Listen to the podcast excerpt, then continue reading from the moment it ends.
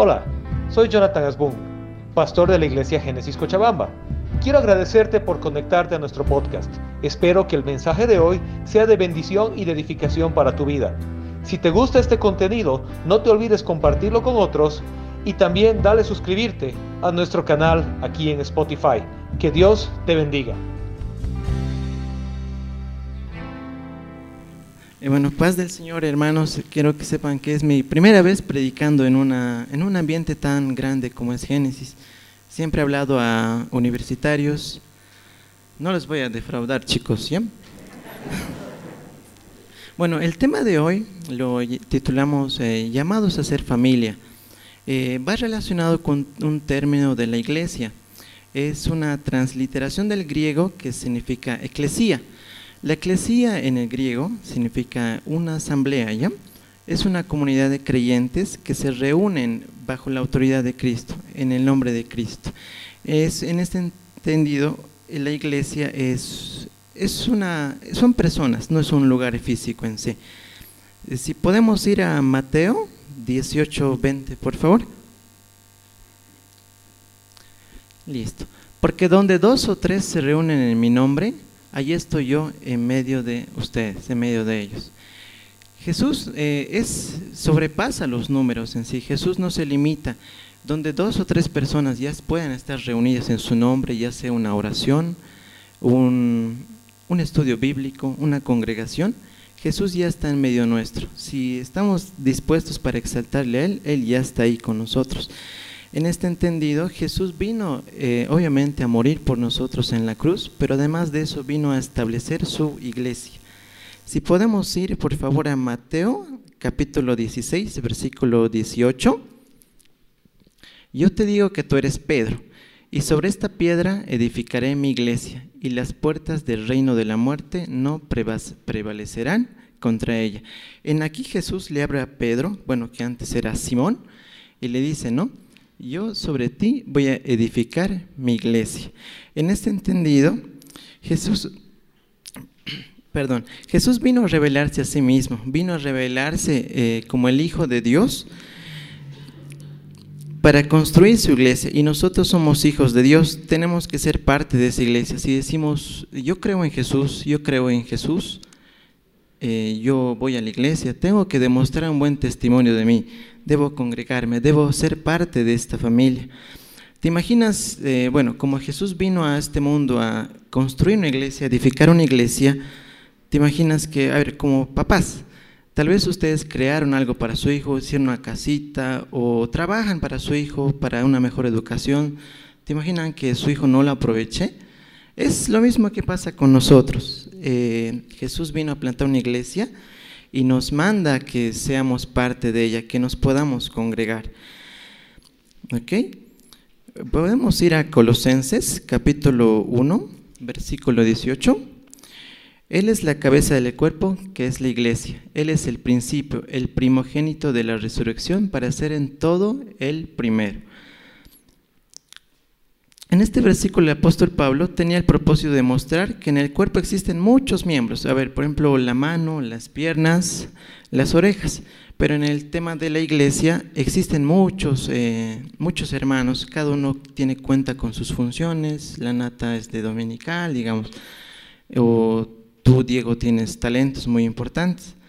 Cada uno de nosotros, a Dios, bueno, Dios nos ha regalado talentos de los cuales debemos poner práctica para edificar siempre el cuerpo de Cristo. Nosotros como iglesia somos el cuerpo de Cristo y como menciona, Él es, o sea, Jesús es la cabeza del cuerpo que es la iglesia. Amén. Eh, ¿Alguna vez no sé si han escuchado que tú eres la iglesia o donde quiera que tú vayas, la iglesia va a estar contigo? Sí, bueno, en parte tienes razón, porque si tú eres la iglesia, es una media verdad en sí, porque no eres del todo iglesia. Como ya habíamos definido, la iglesia es una asamblea de los reunidos en el nombre de Dios, ¿no? bajo la autoridad de Él. En este entendido, eh, ¿tú qué crees que eres? Si eres media iglesia, eh, te voy a decir, eres templo del Espíritu Santo. Si podemos ir a primero de Corintios 6 del 19 al 20, si me pueden ayudar, ayudar leyendo, por favor. Ok, uno, dos, tres.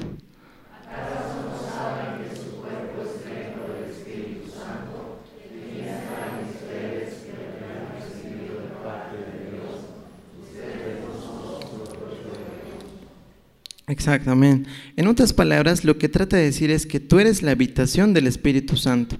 Por ejemplo, antes en el Antiguo Testamento eh, Dios habitaba en el templo, eh, en el tabernáculo, ¿no? Luego con el, bueno, luego pasó cuando Jesús resucita y hace la ascensión al cielo eh, Jesús, bueno, Dios ya no habita en el templo, sino ya habita con nosotros. Él nos da su Espíritu Santo para que pueda acompañarnos en cada momento de nuestras vidas y ya pasa a estar en nosotros. Así que somos templo de Espíritu Santo. Eres el templo porque la presencia de Dios está contigo, porque tú solo no eres iglesia, ya que la iglesia es el cuerpo de Cristo. La iglesia es la reunión de los templos. Tú eres templo del Espíritu Santo, más otro templo, ya formamos una iglesia. Jesús vino a establecer su iglesia y la iglesia de Cristo no es una sola y es, es una sola y es universal. En un sentido teológico, el cuerpo de Cristo es uno solo.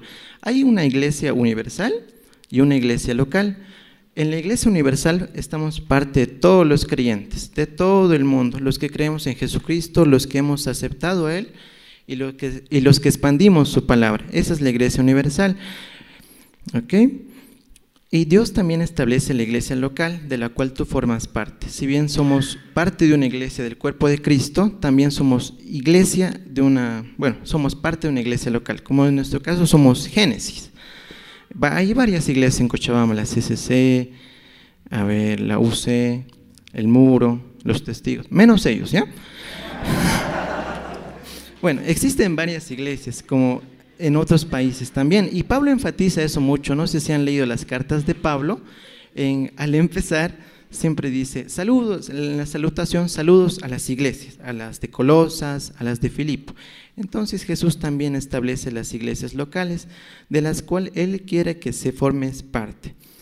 Si podemos ir a Hebreos 10, 25, por favor. Bueno, entonces, ¿qué nos corresponde hacer como nosotros, como cristianos? Eh, dice, no dejemos de congregarnos como acostumbran hacerlo algunos, sino animémonos unos a otros y con mayor razón ahora que vemos que aquel día se acerca. Si bien la iglesia es una sola y todos somos hermanos en la fe, y donde sea que vayas, estemos vivos, o, bueno, en aquí por ejemplo de Génesis, varios hermanos se mudaron a Zuboré, no sé, a Santa Cruz, a Estados Unidos, a España, la última y en donde quiera que tú vayas, tienes que formar parte de una iglesia. Jesús te anima a que te puedas congregar, a que puedas ser parte de una comunidad espiritual. En este caso, la iglesia local, eh, tú te puedes establecer en cualquiera que sea, siempre y cuando lo hagas con fe. Dios nos manda, Dios nos manda a ser parte de una de asambleas de creyentes, de una comunidad de fe, donde debo crecer espiritualmente. Si podemos ir ahora a Primera de Corintios, del 12 al 20, por favor. Listo. Pablo aquí habla al Corinto y dice, lo cierto es que hay muchos miembros, pero el cuerpo es uno solo. Es como les mencionaba, existen muchos miembros en la iglesia, pero solo tenemos, bueno, pero solo somos un cuerpo universal en Cristo. En este cuerpo de Iglesia Génesis Cochabamba tenemos dones y talentos, hay alabanzas que sirven ¿no? para dar la bienvenida a las personas, para alabar. Por ejemplo, un caso de mí, el, mi talento no es nada la música. Hasta en el triángulo puedo sonar desafinado. Y cada uno de ustedes puede tener sus distintos talentos, ¿no? Y si no lo tienes, no te preocupes, Dios va a poner el tiempo y el espacio en el que te va a demostrar. Amén. Ok. En el cuerpo universal de Cristo, Dios estableció varias iglesias, cada uno con sus llamados o características. Eh, como en Cochabamba hay varias iglesias de distintas denominaciones, hay adventistas, no sé, sabatistas, bautistas y todos los istas, ¿no? Y nosotros en Génesis, por ejemplo, nos caracterizamos por ser una iglesia eh, que manda un mensaje juvenil, que trata de expresar un mensaje juvenil no significa que es una iglesia para jóvenes, sino que tenemos esa esencia juvenil para poder llegar a más personas, utilizando todos los medios posibles, las redes sociales, eh, tenemos bastante contenido en YouTube, en los cuales podemos ya evangelizar. Y cada iglesia en sí, cada iglesia local tiene su diferente característica. bueno, tenemos también grupos de servicio. ¿Quiénes son parte de un grupo de servicio? ¿Puede levantar la mano? Amén, casi la mayoría. En Génesis tenemos grupos de servicio, hay logística, alabanza, eh, multimedia, escuela dominical, misiones también, de la cual tú puedes ser ese llama, bueno, puedes participar. Nos amamos que participen más personas, ya que siempre hace falta, siempre. Esto debido a que, por ejemplo, en la nueva iglesia que vamos a venir, gracias a Dios, por ejemplo, antes solo éramos donde está la cerámica blanca y ahí estaba el escenario. Ahora lo hemos expandido así y ahora tenemos, por la voluntad de Dios y por su gracia, ya podernos trasladar a un mejor lugar. Amén. Y obviamente vamos a necesitar más ayuda. Entonces, una iglesia que tiene, tiene grupos de servicio, tiene grupos de trabajo también, grupos de conexión. En los grupos de conexión también tenemos de todos gustos, edades y colores tenemos. Hay de, jóvenes, adultos, adultos mayores, también hay teens. ¿Quiénes forman parte de un grupo de conexión? Si es que no lo has hecho todavía, te animo a que puedas realizarlo. La verdad en mi vida, eh, mi grupo de conexión ha significado bastante. Yo era una persona bien solitaria, eh, me ocultaba. Yo antes trabajaba en esta iglesia de conserje y no me gustaba mucho tanto participar. Y gracias a mi grupo de conexión al menos perdí la timidez un poquito, aunque sigue queda, ¿no? Pero es bastante bueno el grupo de conexión, ya que siempre te va a edificar tu fe ya que en aquí, por ejemplo, los de acá no se deben conocer con los de allá. Y en un grupo de conexión tienes esa chance de que te puedas comunicar, de que puedas decir, miren chicos, tengo este problema, tengo esta necesidad, pueden orar por mí. Y eso es lo que hace un grupo de conexión. Entonces tú también tienes el llamado para poderte congregar, llamados a ser familia. Amén. Una vez igual escuché decir, pero ¿para qué congregarse si según, bueno, cuando aceptamos a Cristo ya somos parte, ¿no? Ya que por gracia y por la fe somos salvos. Entonces, ¿por qué voy a asistir a la iglesia? ¿Qué necesidad habría si ya soy salvo? Bueno, ahora la respuesta, está, bueno, podemos poner primero Efesios 2 del 8 al 9, por favor. Porque por gracia ustedes han sido salvados mediante la fe. Esto no procede de ustedes, sino que es regalo de Dios. No por obras para que nadie se jacte. Por medio de la fe en Cristo podemos ser salvos sin las obras. A lo largo de la historia de, toda la Biblia del Antiguo Testamento, por ejemplo, eh, las personas eran salvas por obras y hubo pactos, mandamientos, y desde el principio, por ejemplo, con Adán y Eva, eh, ellos tenían una sola tarea, no comer del árbol. Tenían una sola tarea y lo han hecho mal. Luego, eh, con Noé en el Antiguo Testamento, en las épocas de Noé, era una sociedad que bastante, bueno, que cometía bastante pecado, ¿no? Cometían adulterio, todos los pecados del mundo, y Dios puso fin por medio del diluvio. Luego ya también Israel. Israel, que era una nación bendita, pero aún así abundaba la codicia, la maldad, el pecado y la mentira, ¿no? Es por eso que, bueno, no somos tan dignos, porque siempre vamos fallando, fracasamos. Bueno, eh, eh, cuando Dios hizo el pacto con ellos en el monte Sinaí, les dijo a través, bueno, les dijo que a través de obedecer sus leyes y mandamientos serían salvos del juicio. Eso le dice a, Israel, ¿no? Pero aún así los israelitas en el monte de Sinaí han seguido pecando. Ahora sí. Pero gracias a Dios, bueno, gracias a Jesucristo, somos salvos mediante la fe. Él por medio de su crucifixión ha cargado, bueno, cada uno de nuestros pecados, ¿no? Algo bonito, tus pecados pasados, tus pecados presentes y tus pecados futuros. Él ya lo ha pagado en la cruz. Dios envió a su Hijo unigénito para hacer aquello que nosotros éramos incapaces de hacer, salvarnos a nosotros mismos. Nosotros somos pecadores, no podríamos salvarnos si es que en la actualidad fuera tal vez eh, la salvación por obras, cada uno de nosotros nos iríamos al infierno, yo creo, pese a que te presentemos un buen testimonio, siempre hay una mancha en nuestra vida y esa mancha, gracias a Jesús, ya la ha borrado. Amén. Bueno. Pero la otra cara de la moneda, por ejemplo, si, si asistir a una iglesia no te hace salvo y la fe en sí me hace salvo, no significa que no debo congregarme, que no debo ser parte. Si podemos ir a Efesios del 2, 2.10, por favor. Si esto sí me pueden volver a ayudar, por favor. 1, 2, 3.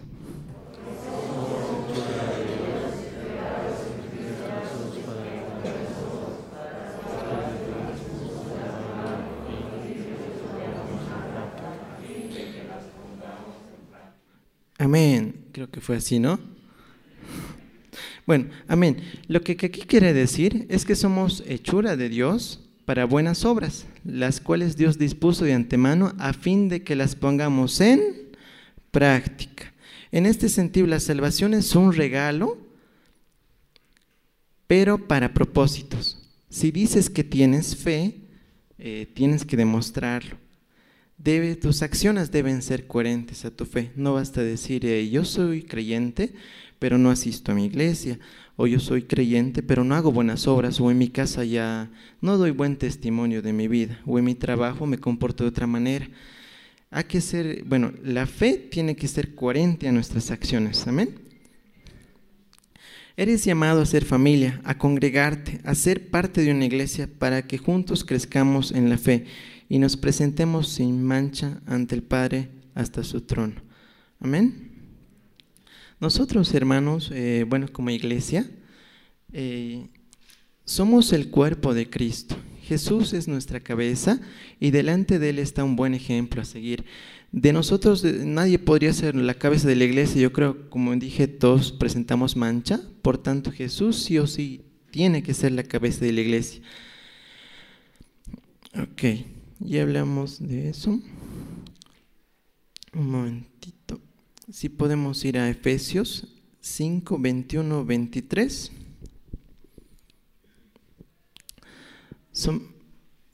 ok. Sométanse unos a otros por reverencia a Cristo. Esposas, sométanse a sus propios esposos como al Señor, porque el esposo es cabeza de su esposa así como Cristo es cabeza y salvador de la iglesia, la cual es su cuerpo. Así como la iglesia se somete a Cristo, también las esposas deben someterse a sus esposos en todo momento. Bueno, aquí en el versículo 23 dice, porque el esposo es cabeza de su esposa, así como Cristo es la cabeza y salvador de la iglesia. Nosotros tenemos la, de verdad, somos muy bendecidos porque yo, bueno, no me preocupo por nada cuando aceptamos a Jesús en nuestra vida, ya todo el pasado quedó atrás, ya lo futuro no me importa mucho, porque sé que en un futuro tengo seguridad en Él. Nuestra vida tarde o temprano va a terminar y algo que es muy bonito, la eternidad en Jesús es una nada comparado con toda nuestra vida en la tierra. Amén. Bueno, este es el reto que tenemos para ustedes. Próximamente ya nos vamos a trasladar a la nueva iglesia. Y bueno, es de gran bendición. Como hemos dicho, la iglesia siempre va a ir creciendo. De un espacio pequeño ya vamos a estar en un espacio más grande. Y Dios tiene el llama, bueno, te llama a ti a que puedas ser parte de esta familia, a que puedas eh, participar. Jesús mismo, el Dios mismo vino a nosotros, bueno, vino a la humanidad para servir. Jesús caminaba por las calles, curaba enfermos, curaba ciegos. Más cuánto no podemos hacer nosotros. Tenemos en nuestra sociedad tantas, tanta miseria, la verdad, y somos tan, no hacemos mucho, ¿no? Eh, Dios te llama a que puedas ser familia, a que puedas congregarte. Si bien con la fe tienes salvación, no importa mucho ya que también tienes que demostrar con obras. Amén. Amén. Bueno, en una iglesia universal de Cristo y en una iglesia local, esa palabra eclesía significa, y, bueno, se sitúa en dos posiciones, iglesia universal e iglesia local, ¿no? En una iglesia local, por ejemplo, si tú viajas a un país o a otro país, te tienes que congregar. Eh, no estamos llamados como cristianos a ser seres individuales, sino estamos llamados a ser seres conectados entre sí. Dios no nos envía a la soledad, Dios no nos envía a que nos aislemos ahí, nos llama a que podamos crecer en la fe juntos en amor. Mm.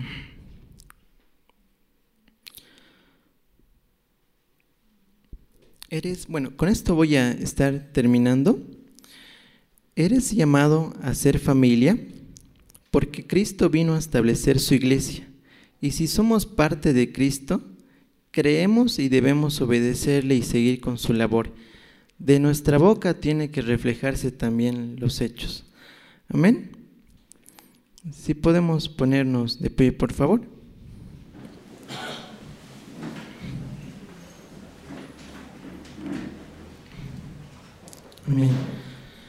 Bueno, ya hemos visto lo que es la cabeza de la iglesia, nosotros como cuerpo de la iglesia y nuestra función y nuestro propósito, cuál es congregarnos.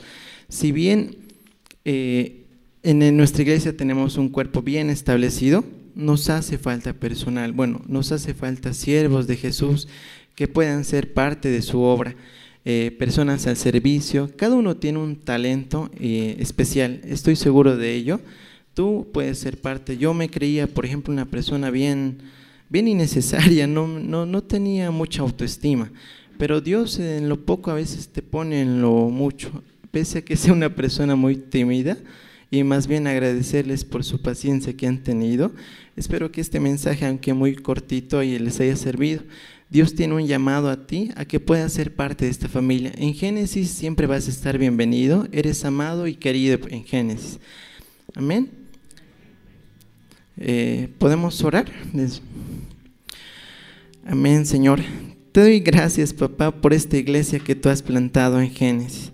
Te doy gracias por el liderazgo, por los servicios, Señor, por la escuela dominical, por la alabanza, por la logística, por todo, Señor, te doy gracias. Te doy gracias por estas personas, Señor, que han venido hasta tu casa. Sabemos, Señor, que tú tienes un llamado contra ellos, papá que sabemos que tú tienes tus propósitos contra ellos. Sabemos, Señor, que tu fidelidad siempre está con nosotros. Amén. Señor, te agradezco por estas personas. Te agradezco por lo que tú has hecho en Génesis, por todo lo que vas a hacer en el futuro. En unas cuantas semanitas más ya nos vas a llevar a tu casa, papá. No sabes lo feliz que estamos. Pero esta casa solo es un lugar, Señor. No es el templo, el templo somos nosotros. La iglesia somos nosotros. Esta iglesia es un lugar físico. Nosotros somos la iglesia gracias a ti, Señor. Gracias por ser nuestra cabeza siempre, en todo momento. Te agradecemos por tu fidelidad estos años, Señor. Te agradecemos por todo lo que tú has podido hacer en Génesis. Te agradecemos, Señor, porque tú nos has recibido en esta casa de la peor manera, pero hemos llegado dañados, Señor, pero aquí nos vamos felices. En tu nombre, Señor, eh, te entrego esta iglesia, te entrego el futuro de Génesis, te entrego a sus creyentes, Señor, te entrego a, a, todas las áreas de servicio, a los grupos de conexión. Sabemos que tu iglesia siempre va a mejorar hasta el día de tu retorno, papá. Mientras tanto, nosotros, Señor, daremos todo lo mejor, siempre para tu gloria. Te encomendamos este tiempo, Señor. Gracias por todo lo que nos has dado en el nombre de Jesús. Amén.